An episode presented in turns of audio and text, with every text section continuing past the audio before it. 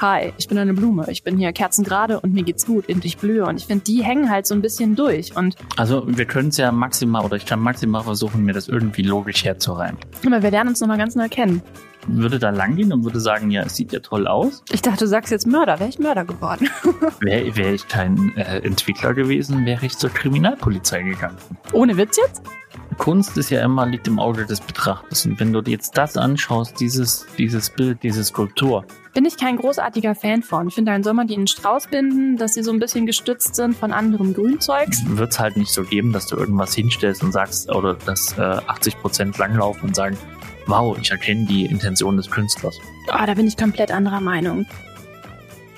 Wir befinden uns gerade in einer kleinen Skulpturenreihe. Nachdem wir in der letzten Woche bereits eine Skulptur angesehen haben, machen wir direkt in dieser Folge damit weiter. Chris und ich unterhalten uns über ein Werk, von dem ich persönlich nicht ganz so viel halte. Und eigentlich habe ich angefangen mit dem ganz deutlichen Bewusstsein, dass man das gar nicht anders sehen kann als ich.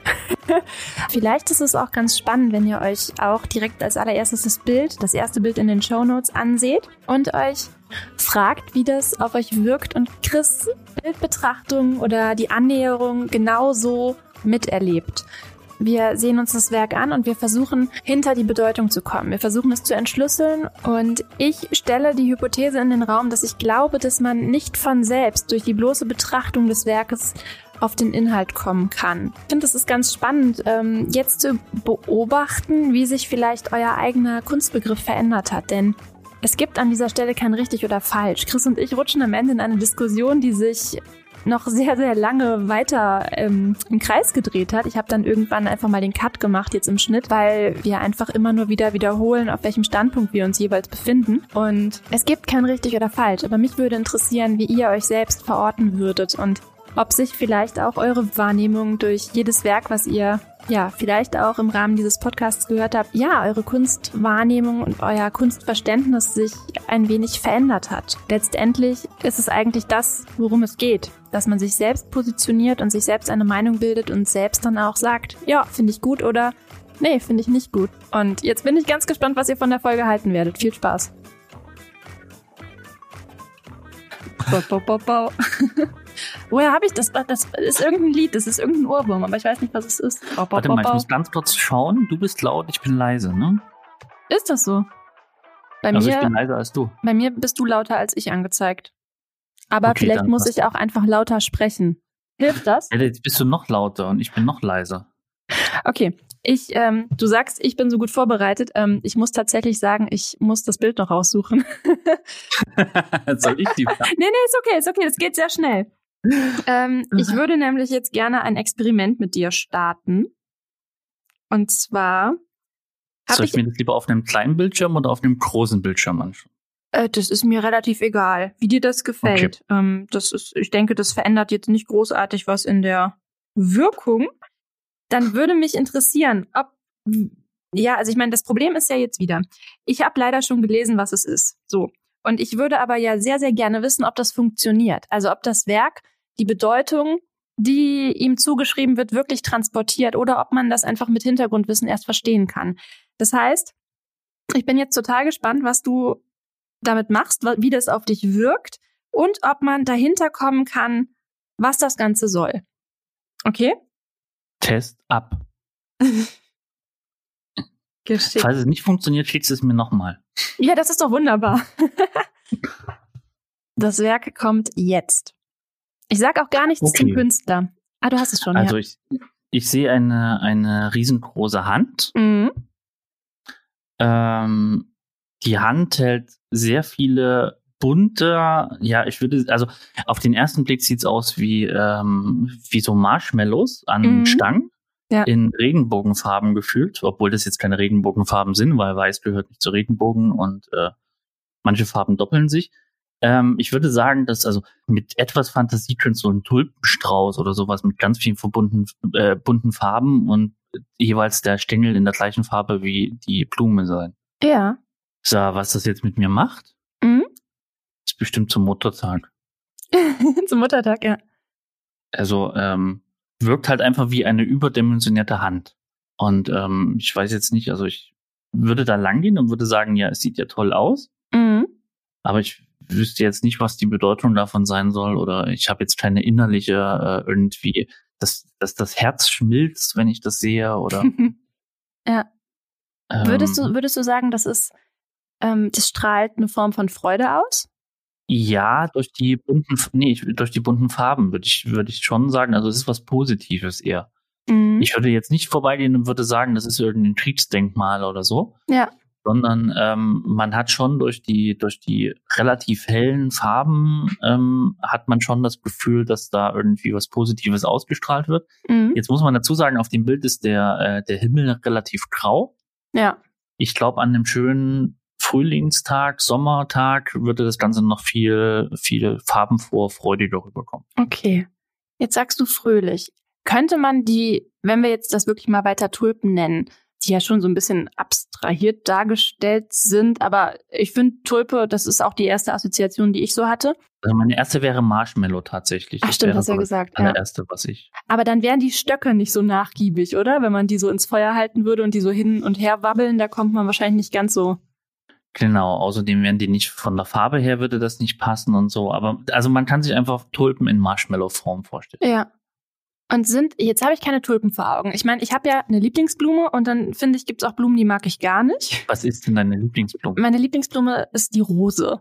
Und ich Okay. finde, Gerbera sind die unnötigsten Blumen, die es gibt, weil da oft Draht in den Stängel geschoben wird, damit die gerade bleibt.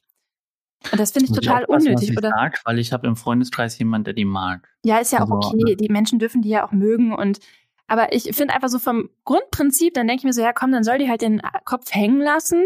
Aber es ist ja irgendwie so, ich weiß auch nicht. Also ich mag das, wenn man das so reinsteckt, ist okay, aber wenn man dann so den Draht noch so drumherum wickelt, so nach dem Motto, jetzt bleibt die hier aber hoffentlich auf Teufel komm raus stehen und die muss jetzt hier irgendwie nach oben gucken, die muss jetzt hier präsent sein, bin ich kein großartiger Fan von. Ich finde, dann soll man die in einen Strauß binden, dass sie so ein bisschen gestützt sind von anderem Grünzeugs.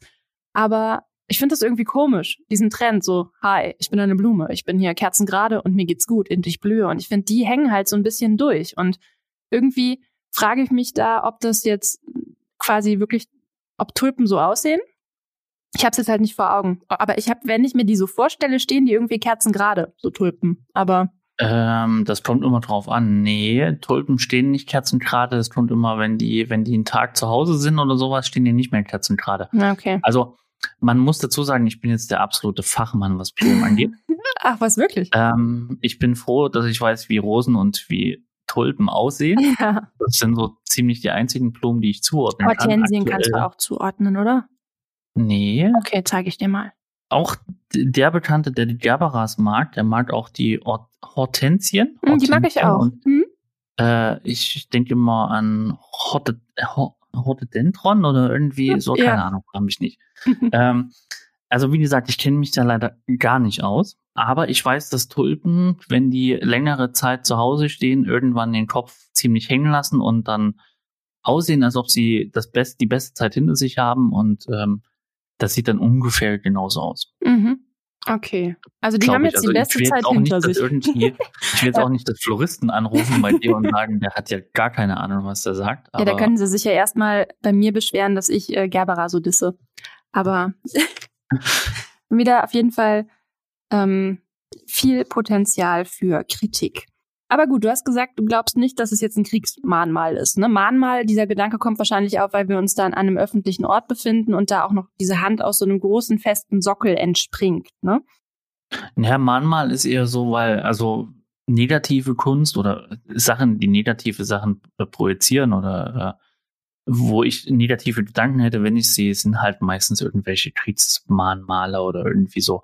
Aber ähm, an den meisten Kunstwerken, entweder sind sie einem egal oder man hat positive äh, Sachen. Mhm. Und man läuft jetzt nicht rum und sagt, ähm, außer im Monheim vielleicht, ähm, ähm, dass man irgendwie negative Gedanken daran hat oder so. Man denkt sich dann, okay, ähm, das Geld hätte man sich sparen können bei dem einen oder anderen, aber ich meine, es gibt ja auch Leute, denen es gefällt, ne? Von Mhm. daher. ja, auf jeden Fall.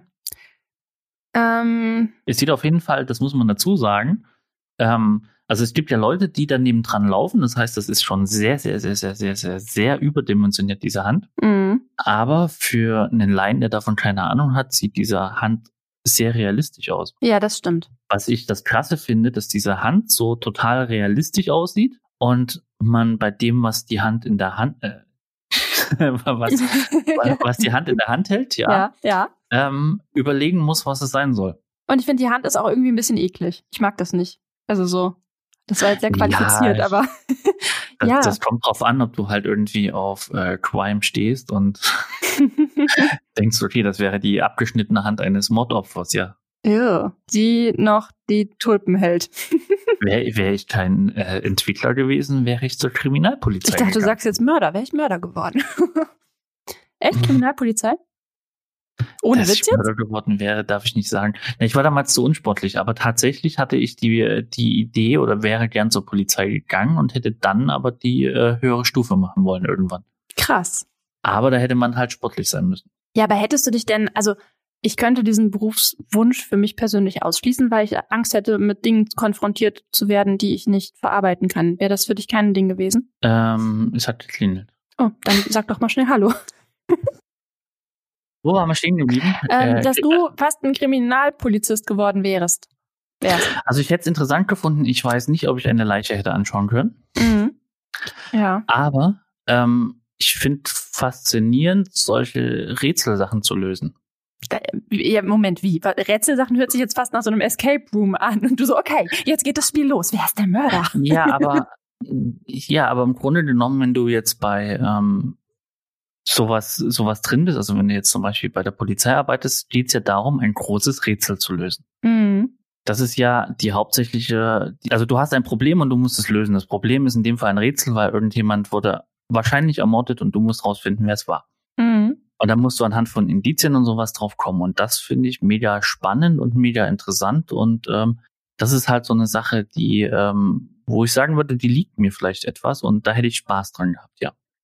Ist in der Entwicklung ist es ja meistens auch so. Du hast halt ein Problem, da musst du hinkommen und dafür musst du ganz viele Sachen lösen, wie du da hinkommst und dir einen Weg finden. Kann man jetzt nicht ganz vergleichen, weil bei dem einen Lügen dich die Menschen an und bei dem anderen hast du Daten und Fakten. lügst du dich selber an, ja, aber Oder so. hm. Aber wir lernen uns nochmal ganz neu kennen. Oder hast du das schon mal siehst erzählt und ich hab's vergessen? Nee. ich habe das garantiert schon mal erzählt. Aber nach dem Lockdown werden wir ganz komplett uns anders wieder kennenlernen, ja. Ha. Es ist übrigens fast äh, genau vor einem Jahr gewesen, dass wir das erste Mal aufgenommen haben. Äh, Ne? soll ich dir Blumen kaufen? Die Aber bitte. Tulpen? äh, witzig. Jetzt muss ich gerade nochmal zurück zum Werk finden. Mm, Tulpen. Das ist 30 Tonnen schwer. 30, ja, so, so schwer sieht es auch aus. Jetzt stell dir mal vor, das fällt irgendwie um. Boah, das Das passiert sieht ja auch auch- oft genug, ne? Oh. Ja, aber das, das also ich meine, das ist ja stabil im Boden verankert, aber man muss sagen, dass das Gleichgewicht von dem Ganzen halt jetzt auch äh, nicht so ganz gegeben ist. Findest Was man du? übrigens, ja, es wirkt halt so, als ob, also der Sockel ist ja ähm, links Mhm. und der, das, das Hauptgewicht von dem Ganzen ist ja rechts oben. Also würde man schon sagen, wenn das nicht fest verankert ist, hätte man schon Schiss, dass das umfällt. Eigentlich interessant, Jetzt- ne? Dass da so eine Dynamik drin ist und das nicht einfach so steil nach oben geht. Auch der Sockel ist ja so abgeschrägt. Das war jetzt sehr schön Ja, ausgedrückt, ne? Abgeschrägt. Aber was ich jetzt dazu sagen will, Ja. aus äh, Mediendesigner-Sicht, Ja. ähm, gibt es einen Grund, weswegen das Ganze positiv wirkt. Und das ist, dass es von links unten nach rechts oben geht. mhm. Ja. Und das Aufsteigend. Den Eindruck, ja, was positiv ist. Das ist ja, weswegen zum Beispiel die eine gewisse Bank ähm, das auch in ihrem Logo drin hat. Ja. Immer eine aufsteigende Tendenz. Und das sorgt dafür, dass man positive Gedanken entwickelt. Ja, bin ich voll bei dir. Ich Absolut. wusste was. Yeah. Ja. ja, und trotzdem haben wir leider doch hier wirklich ein Mahnmal stehen. Okay. Tadam. Tadam. Und ich muss aber sagen, als ich das gesehen habe, habe ich mir einfach nur gedacht, wie unpassend. Ich fand's total unpassend. Und Ist das ein Mahnmal für verwelkte Blumen? nee, da wäre ich noch dabei gewesen.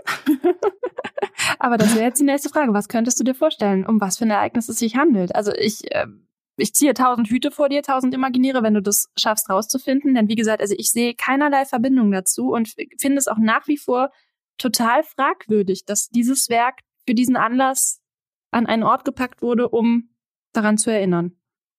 Also wir können es ja maximal oder ich kann maximal versuchen, mir das irgendwie logisch herzureimen. Mhm. Ähm, das Lustige ist, wenn du schon sagst, dass du keine Verbindung siehst, wird das sehr schwer werden. Ja, aber wer weiß. Also ich, das ist ja das Ding, ne? Vielleicht ist mein Blick da jetzt auch. Ich bin gespannt. Also ich würde prinzipiell. Denn meine, irgendwas muss das meine- Werk ja können. Entschuldigung. Die haben das ja ausgesucht. Das ist mega teuer. Entschuldigung. Okay, also. Ja. ähm, du hast gesagt, sich ein, also die Hand erinnert uns an einen Mordfall. Vielleicht ist das Mann mal eines Mordfalls. Nein, war ein Spaß. Ich wollte gerade sagen, wann habe ich Ähm, das gesagt? Äh, Du hast gesagt, die Hand sieht komisch aus. Und Ja, ich aber dann, das- wir kamen auf Leichen und Kriminalpolizei. Das stimmt. Ähm, also, die sind nicht die Farben des Regenbogens, aber prinzipiell denkt man, wenn man die sieht, an einen Regenbogen, weil es viele bunte Farben sind. Also Mhm. liegt mir zumindest so. Ja. Deswegen würde ich maximal noch sagen, dass man drauf kommen könnte, dass es ein Mahnmal gegen die Verfolgung von homosexuellen, andersdenkenden irgendwas ist. Aber das glaube ich nicht. Mhm. Äh, ansonsten habe ich keine Ahnung. Also das sieht mir jetzt nicht aus nach Krieg, sonst irgendwas. Eine abgeschlagene Hand vielleicht, ja, okay, mit einem Säbel. Mhm. Der Rettungswagen, der gerade vorbeifährt. Ähm, Ich guck mal kurz. Ach, der fährt wirklich vorbei. Ich habe auf ein Ja. Bild geguckt und dachte mir, so, siehst du, äh, siehst du da irgendwo was? nein, ich habe nur gerade die Sirenen gehört. Ich guck mal kurz, Äh. in welchem Jahr das war. Du hast das letztens, also vor einem Jahr bei der Utoya-Folge, so unfassbar krass hergeleitet. Das heißt, ich habe noch höchstes. ähm, ja, aber da, nee, bei, bei der Folge hast du aber nach einem gewissen Datum gefragt. Und das kann ich jetzt nämlich Datum- nachliefern. Ich liefere dir jetzt das Datum nach. Okay. 13. November 2015. Ich wollte nur nicht, dass du das sofort jetzt raushaust, weil ich ja weiß, dass du da unfassbar krasse Fähigkeiten hast. Boah, ich baue gerade Ja, gar keinen Druck auf, nur- ne? Das war auch nur bei den, bei den einzelnen Sachen. November 2015. 13. November 2015. Puh. Also das letzte Mal hast du gefragt, kam ich ja drauf, weil du gefragt hast, was man um die Zeit gemacht hat. Ich meine, an sowas wie Notre Dame, ähm, das war relativ nah, deswegen hat man das noch im Kopf Stimmt, gehabt. Notre Dame hast du auch erraten. Du hast Notre Dame und Utoya erraten. Ja, aber da fand ich, da hat man das irgendwie im Kopf. 2015, Moment. Mhm. Äh, 2015 habe ich schon in Nippes gewohnt. Ja. ähm, November 2015. Wir kannten uns noch nicht, oder? Portos wird sieben Jahre alt. Wie alt wird Pipe? Fünf eventuell? Wir haben uns kurz nachdem du Pepe bekommen hast, aber ich glaube, nie da kannten. Obwohl Wobei, wir haben uns vielleicht im Sommer, kannten wir uns- oder? Oder ist der, der viereinhalb? Ich weiß es nicht. Ich glaube, der kam 2016 wäre jetzt mein Tipp. Nee, dann kannten wir uns nicht. Okay. Weil wir haben uns kennengelernt, als Pepe kam, irgendwann im Sommer. Ja, es war warm, ne? Ja. Mhm, wir waren auf der Wiese und es war Sonnenschein. Das Ja. war eine Zeit, Das war toll. als man raus konnte. Ah. Ähm, Moment, wir sind trotzdem November 2015, 13. Äh, ich habe, um ehrlich zu sein, keine Ahnung. Okay. Und mir fällt noch nicht mal mehr ein, was ich raten könnte. Sobald ich das Land sage, weißt du es. Ich, ich, jetzt blamier ich mich bestimmt voll, aber okay. Frankreich? Ach, ist das die, sind das die Anschläge in Paris? Ja, ganz genau. Die Anschläge in Paris am 13. November mit 137 Todesfällen, also wo es am Stade de France ähm, die Explosionen gab und dann auch im Bataclan und noch an vielen weiteren Orten. Wäre ich jetzt definitiv nicht drauf gekommen. Da bin ich froh, denn das ging mir genauso. Der Künstler ist Jeff Koons, den ähm, ja habe ich jetzt noch nie in einer Folge explizit besprochen, weil der mir noch nie so richtig viel. Der ist, glaube ich, bei uns in dem ähm, Seismic Shift ist der vorgekommen, der Luftballonhund. Es ist der teuerste lebende Künstler der Welt, weil 2013 ein Werk von ihm, nämlich Balloon Dog, für 58,4 Millionen Dollar versteigert wurde. Der steht auf leuchtenden Farben, oder? Ja, genau. Und Kitsch. Und dieser Künstler hat ein Jahr nach dem Anschlag der Stadt das Werk versprochen. Und jetzt muss man aber dazu sagen, das hört sich so an, als hätte jetzt Jeff Koons gesagt, hey, ich schenke euch ein Werk von mir, gar Das kein klingt- Problem. ja. Ne? War jetzt aber nicht ganz so, denn also diese drei Millionen Euro Herstellungskosten wurden vom Fonds de Paris bezahlt und die Stadt hat das ähm, Fundament für die Skulptur bezahlt. Und Kunz hat lediglich den Entwurf beigesteuert. Also er hat gesagt, hier, das ist das Rezept, bauen müsst ihr selber.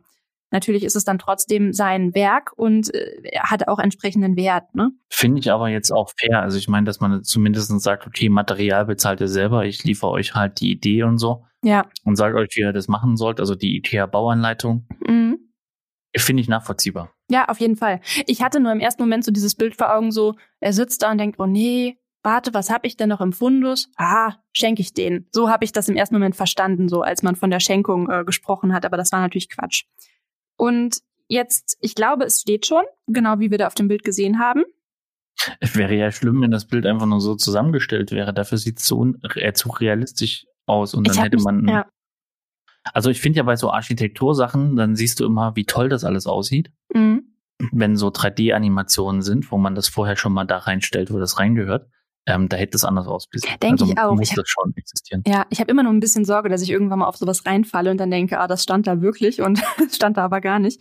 Ähm, Wenn das so wäre, hätte ich sehr viel Respekt vor den Leuten, ja. Ja, das stimmt, ich auch. Dann ist es wieder in Ordnung, wenn man drauf reinfällt. Es wurde allerdings jetzt quasi eine Unterschriftensammlung gestartet. Also die Pariser sind dagegen, die wollen das nicht haben. Die finden es unpassend, die finden, es hat nichts mit den Opfern zu tun. Es ist irgendwie kein wirklicher Gedenkmoment da vorhanden. Sie unterstellen Kunz, dass er quasi nur Werbung möchte, indem er sich da jetzt quasi als äh, Schenker inszeniert. Und sie kritisieren, dass dieser Standort nichts mit den ähm, Standorten zu tun hat, an denen quasi ähm, dieser Terroranschlag stattgefunden hat. Also das befindet sich wohl im 16. Arrondissement auf irgendeinem Platz zwischen zwei Museen, wenn ich das richtig verstanden habe, und hat halt nichts, also keinen örtlichen Bezug zu den Örtlichkeiten, an denen da die schlimmen Dinge passiert sind. Das ist irgendwie so der Stand der Dinge. Und ich muss sagen, ich kann es ein kleines bisschen nachvollziehen, dass man sich da irgendwie, dass man da Fragen hat an das Werk. Ja, kann ich auch nachvollziehen. Ich finde mit, also ich wäre nicht drauf gekommen, dass es sich darum handelt. Mhm. Ich bin aber der Meinung, dass ähm, da schon eine ziemlich deutliche Aussage bei diesem ganzen Werk mit drin steckt. Mm, Ich finde diese, diese, wenn du, also ich kann zum Beispiel mit, mit der Grundidee Tulpen kann ich nichts anfangen, weil die gehören für mich in die Niederlande und Für mich nicht auch, Äh, ja. nach, nach Frankreich. Ähm, Mhm. aber man hat ganz viele Sachen in ganz vielen unterschiedlichen Farben, was ja wiederum ähm, die Menschheit betrifft.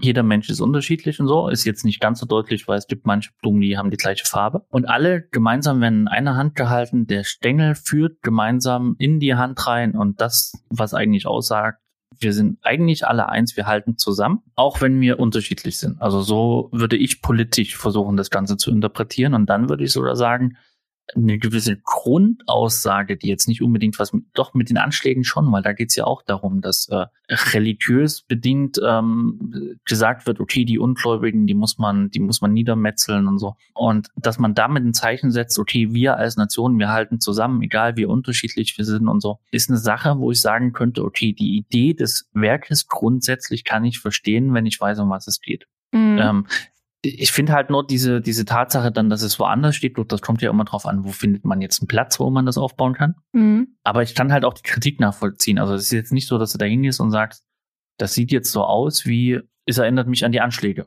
So. Mhm. Ähm, oder es sind jetzt genauso viele Blumen in der Hand, wie Menschen gestorben sind oder so. Also du hast halt keinen Zusammenhang, wo du sagst, okay, das ist irgendwie, das bringt die Menschen damit in Verbindung, die daran umgekommen sind, die da verletzt wurden, die psychische Probleme danach haben oder sowas. Das ist halt einfach, das wirkt auch zu fröhlich dafür, dass es da ist. Wiederum, was das heißt ja auch wiederum, es geht weiter. Ne? Das Leben wird nicht aufgehört. Also ich habe, glaube ich, in Utøya damals bei dem Denkmal gesagt gehabt, dass mir das alles zu monoton aussieht. Mhm. Hier finde ich, das wirkt halt so lebendig, farbenfroh, so nach dem Motto, es geht weiter. Wir lassen uns davon nicht unterkriegen. Während du geredet hast, habe ich die Hand plötzlich nochmal ganz anders gesehen. Ich finde deinen Ansatz sehr schön. Ich finde nur, diese Hand hat irgendwie immer noch was, irgendwie was Brutales. Und ich finde auch, dass die, nennen wir es ja die Tulpen, sehr kraftlos aussehen. Gerade kam mir noch dieser Gedanke so von Menschenhand quasi gepflückt. Also die Blume in dem Moment, in dem sie ja gepflückt wird und also oder eine Schnittblume, die lebt ja nicht mehr. Die ist dann quasi irgendwie nur noch durch Wasser, wenn sie denn in einer Vase steht, noch so ein bisschen am Leben zu erhalten. Aber diese Hand hat was, finde ich, irgendwie Brutales, was Gewaltsames und die Blumen leiden unter diesem gepflückt werden. Und vielleicht ist das auch nochmal so ein Sinnbild im Sinne von, also klar steckt das drin, was du gesagt hast, diese Einheit.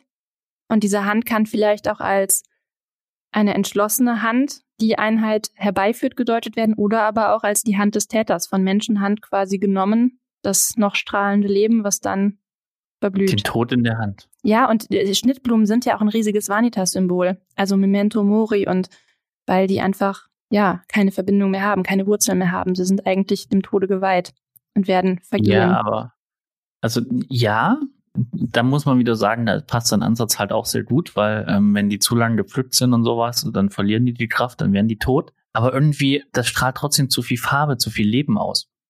Naja, vorher also war es Im da. Normalfall mhm. hat man das Gefühl, dass die, wenn die, wenn die kaputt gehen, dann, dann hängen die Blätter, dann geht die Farbe etwas raus und das siehst du da halt nicht. Also da ist ja trotzdem die leuchtende Strahlkraft und sowas.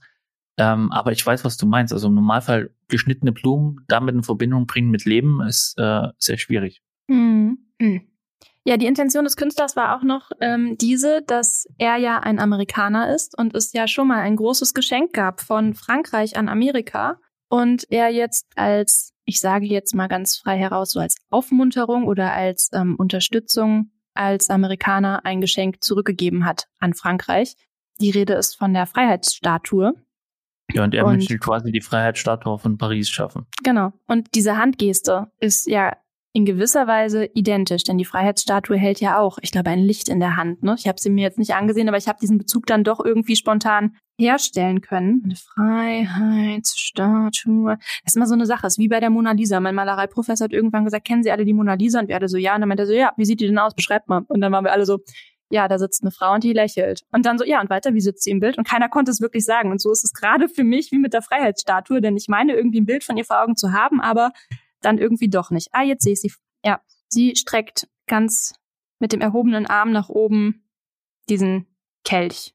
Also ja, es ist diese Hand, diese Beziehung ist schon da, aber soll ich dir das Bild schicken? Ich habe es gerade einfach wieder zugemacht. Ne, musste nicht. Ich okay. äh, hab's so halbwegs im Kopf. Das ist, äh, das, das reicht mir auch. Ähm, mhm. Dann bin ich bei der Kritik, dass es ziemlich viel Eigenwerbung für den Künstler ist. Ja, also das war sein Statement dazu. Wenn, wenn ich jetzt komme nach dem Motto, ja, es hat ja auch Frankreich ein ein großes, äh, eine große Statue an Amerika geschickt. Also geben wir als Amerika jetzt Frankreich etwas zurück. Und also das, das ist ja schon Gott gegeben, so nach dem Motto. Mhm. Ich frage mich immer, wie ich sowas machen würde, wenn ich jetzt mit dieser Aufgabe, ja, wenn ich das machen müsste. Ein, ein Mahnmal für so ein Ereignis. Und ich habe diesen Tag noch recht präsent in Erinnerung, weil ich das ähm, bei diesen Anschlägen so unfassbar krass fand, dass man das so ja in gewisser Weise live verfolgen konnte bei Twitter, weil Twitter einfach nur explodiert ist. Und es ist ja permanent im, ich wollte nicht explodiert sagen, äh, weil ja wirklich permanent an verschiedensten Orten da die Ereignisse, ja, da kam, also es kamen ja immer wieder neue Meldungen, jetzt ist hier was passiert, jetzt ist da was passiert und man wusste gar nicht, was da jetzt los war. Und dieses Fußballspiel lief ja und dann sollten die Menschen das Stadion verlassen und dann waren die alle irgendwie auf dem Rückweg und dann, also ich weiß noch, dass ich mit meinem Bruder da saß und wir das verfolgt haben und einfach nur dachten, oh Gott, die sind jetzt alle auf der Straße und müssen irgendwie nach Hause, aber irgendwie fliegt da permanent irgendwo was in die Luft, überall wird geschossen, was, was für ein furchtbarer Moment, ne? Und dann gab es diese Hashtag-Entwicklung von wegen offene Tür, wenn ihr Unterschlupf braucht, dann kommt vorbei. Ich krieg direkt wieder eine Gänsehaut bei der Erinnerung daran, ne? Und dann mhm. plötzlich diese Meldung, dass das Bataclan, dass da irgendwas los ist, dass man da was hört, dass da eine Geiselnahme sein soll und dann irgendwann die Maßnahme von der Polizei in Paris, die gesagt hat, so, ihr unterstützt hier gerade die Täter, die sind hier unterwegs, ihr fotografiert äh, polizeiliche Maßnahmen. Das muss jetzt sofort unterbunden werden. Und dann innerhalb von Sekunden diese Katzenbaby-Flut, die ausgelöst wurde, um die Terroristen zu verwirren und einfach gefühlt die ganze Welt Katzenbilder gepostet hat, um alles unkenntlich zu machen. Das fand ich einfach irgendwie so, so enorm, so schnelllebig und so, irgendwie war das so ein Gemeinschaftsgefühl. Ganz, ganz komisch. Und das äh, hat mich die nachhaltig. Welt, außer die Bildzeitung. Ja, das mag sein. Diese Vernetzungsmöglichkeiten, die da plötzlich im Raum standen, die fand ich ähm, sehr beeindruckend. Und ich weiß, dass ich irgendwie noch bis tief in die Nacht irgendwie dabei saß und voll mitgelitten habe, weil ich einfach nur dachte, wie krass ist das? Und dann gab es bei Facebook die Nummer von wegen, wer ist sicher und wer war gerade da von deinen Freunden, wer hat sich als sicher zu Hause gemeldet. Und ja, ein furchtbares Szenario, was man niemals selber ähm, ja in der eigenen Stadt erleben möchte, aber irgendwie rückt es doch immer wieder bedrohlich näher und ähm, ja, das Krasse ja. war halt, dass es so nah war. Dass ja. man, dass man da stand. Also das war da wie in, als in München dieser Amoklauf war, mhm. dass man halt so das Gefühl hat, ähm, dass es immer näher kommt. Also jetzt doof gesagt, wenn das irgendwo Amerika irgendwas stattfindet oder irgendwo, was weiß ich wo, ähm, dann ist das gefühlt weit weg. Mhm. Also das, das soll jetzt nicht, also das, das lindert, glaube ich, äh, leider, das muss man dazu sagen, das Mitempfinden. Dass man da steht und sagt, dass, also dass man das direkt mitverfolgt und so. Bei America OT äh, 9-11 war das noch was anderes. Ist verrückt, ne? ähm, ne? dass diese Örtlichkeit so, also ja, so eine Rolle zu spielen ja, scheint. aber auch da hat man es mitgemacht. Also da stand man auch da und hat etwas mitgefiebert und hoffentlich und war gebannt vom Fernseher und sowas.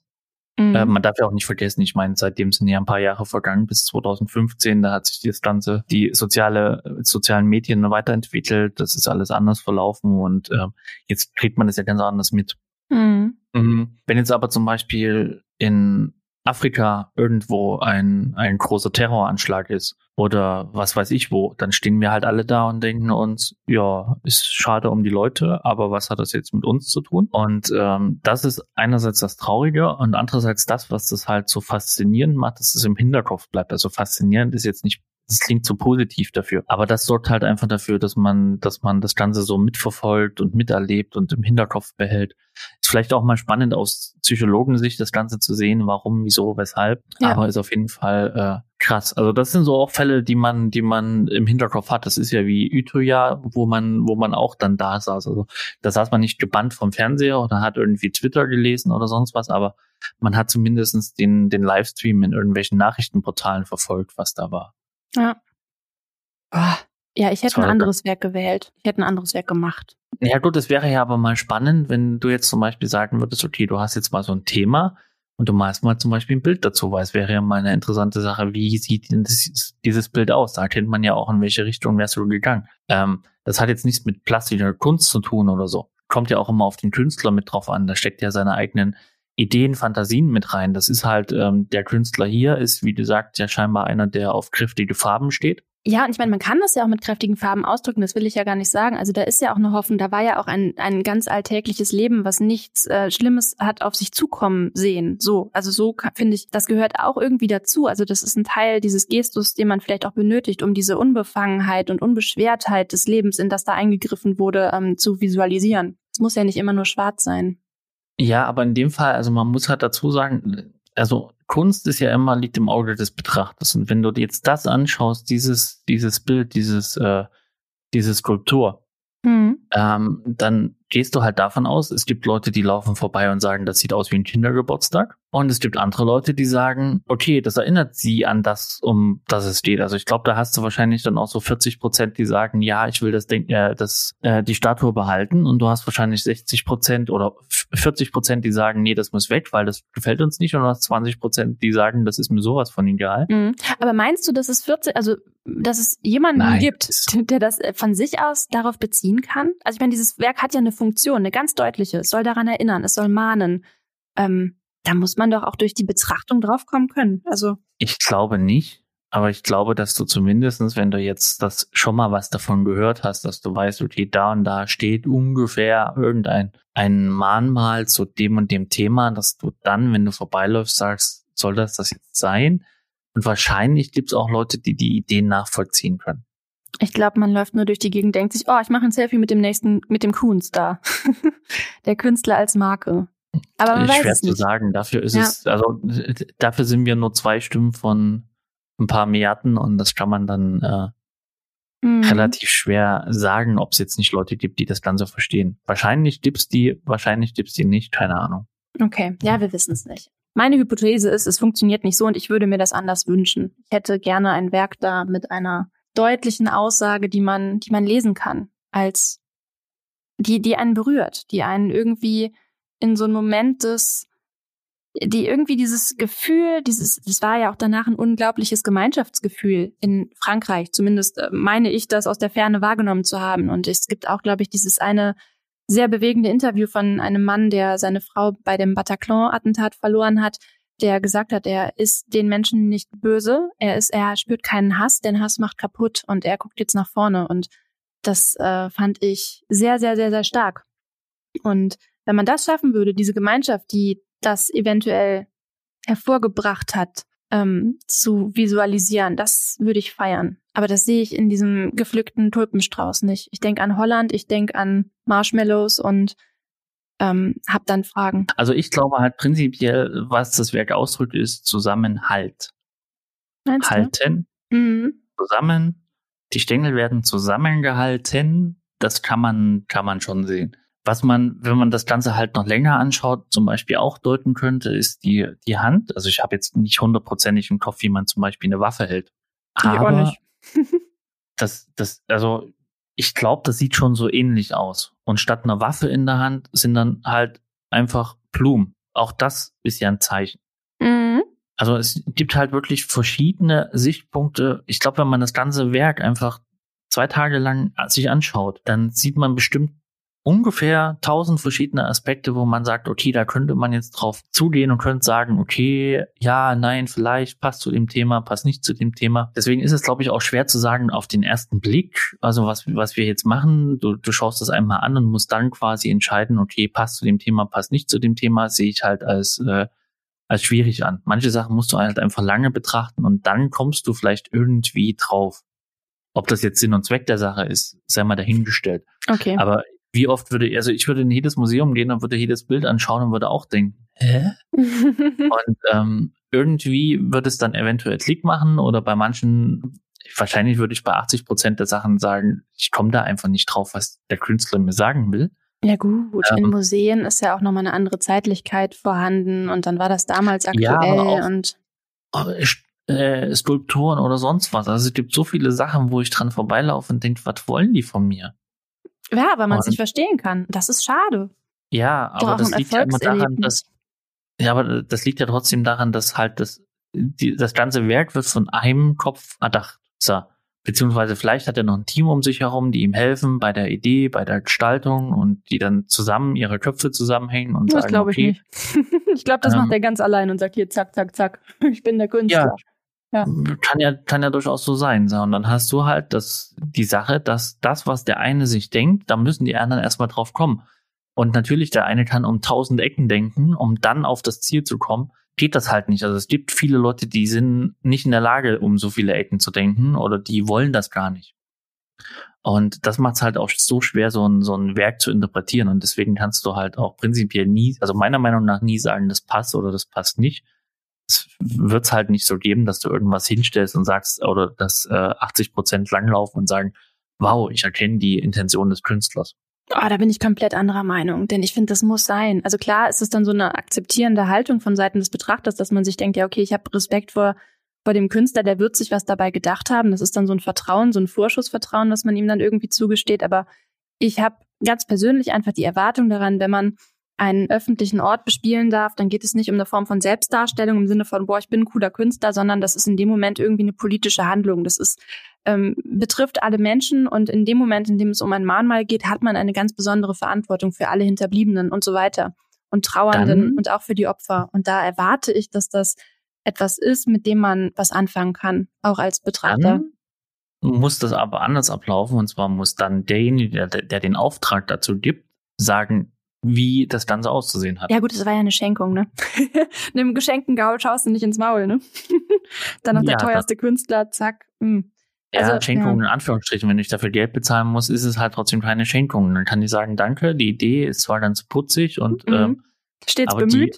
die, ja, die finden wir halt jetzt in dem Sinne unpraktisch dafür, deswegen nutzen wir oder verschwenden wir das Geld anderweitig. Ja, und wahrscheinlich denkt dann die Stadt, aber es ist ein Kunst, es ist der teuerste Künstler der Welt, das ist eine Sehenswürdigkeit, die wir uns da hinstellen können. Ja, dann nehmen wir das mal mit. Also tut mir leid, ich kenne den nicht. Ich würde dran vorbeilaufen und würde so denken, wer? Ja. So. Also Na, jetzt du würdest du ihn schon erkennen. Ja, wahrscheinlich habe ich den Namen in fünf Minuten wieder vergessen. Ähm, ich glaube das schon. Mhm. Mm, Das heißt, also für mich hatte, hätte das jetzt nicht die Bedeutung, aber du hast halt, wenn du einem Künstler einen Auftrag gibst und sagst, du hast freie Gestaltungsgewalt, äh, dann musst du halt damit leben, dass natürlich der Künstler sein Herz, seine Seele da reinsteckt und dass jeder dass die Sachen anders interpretiert.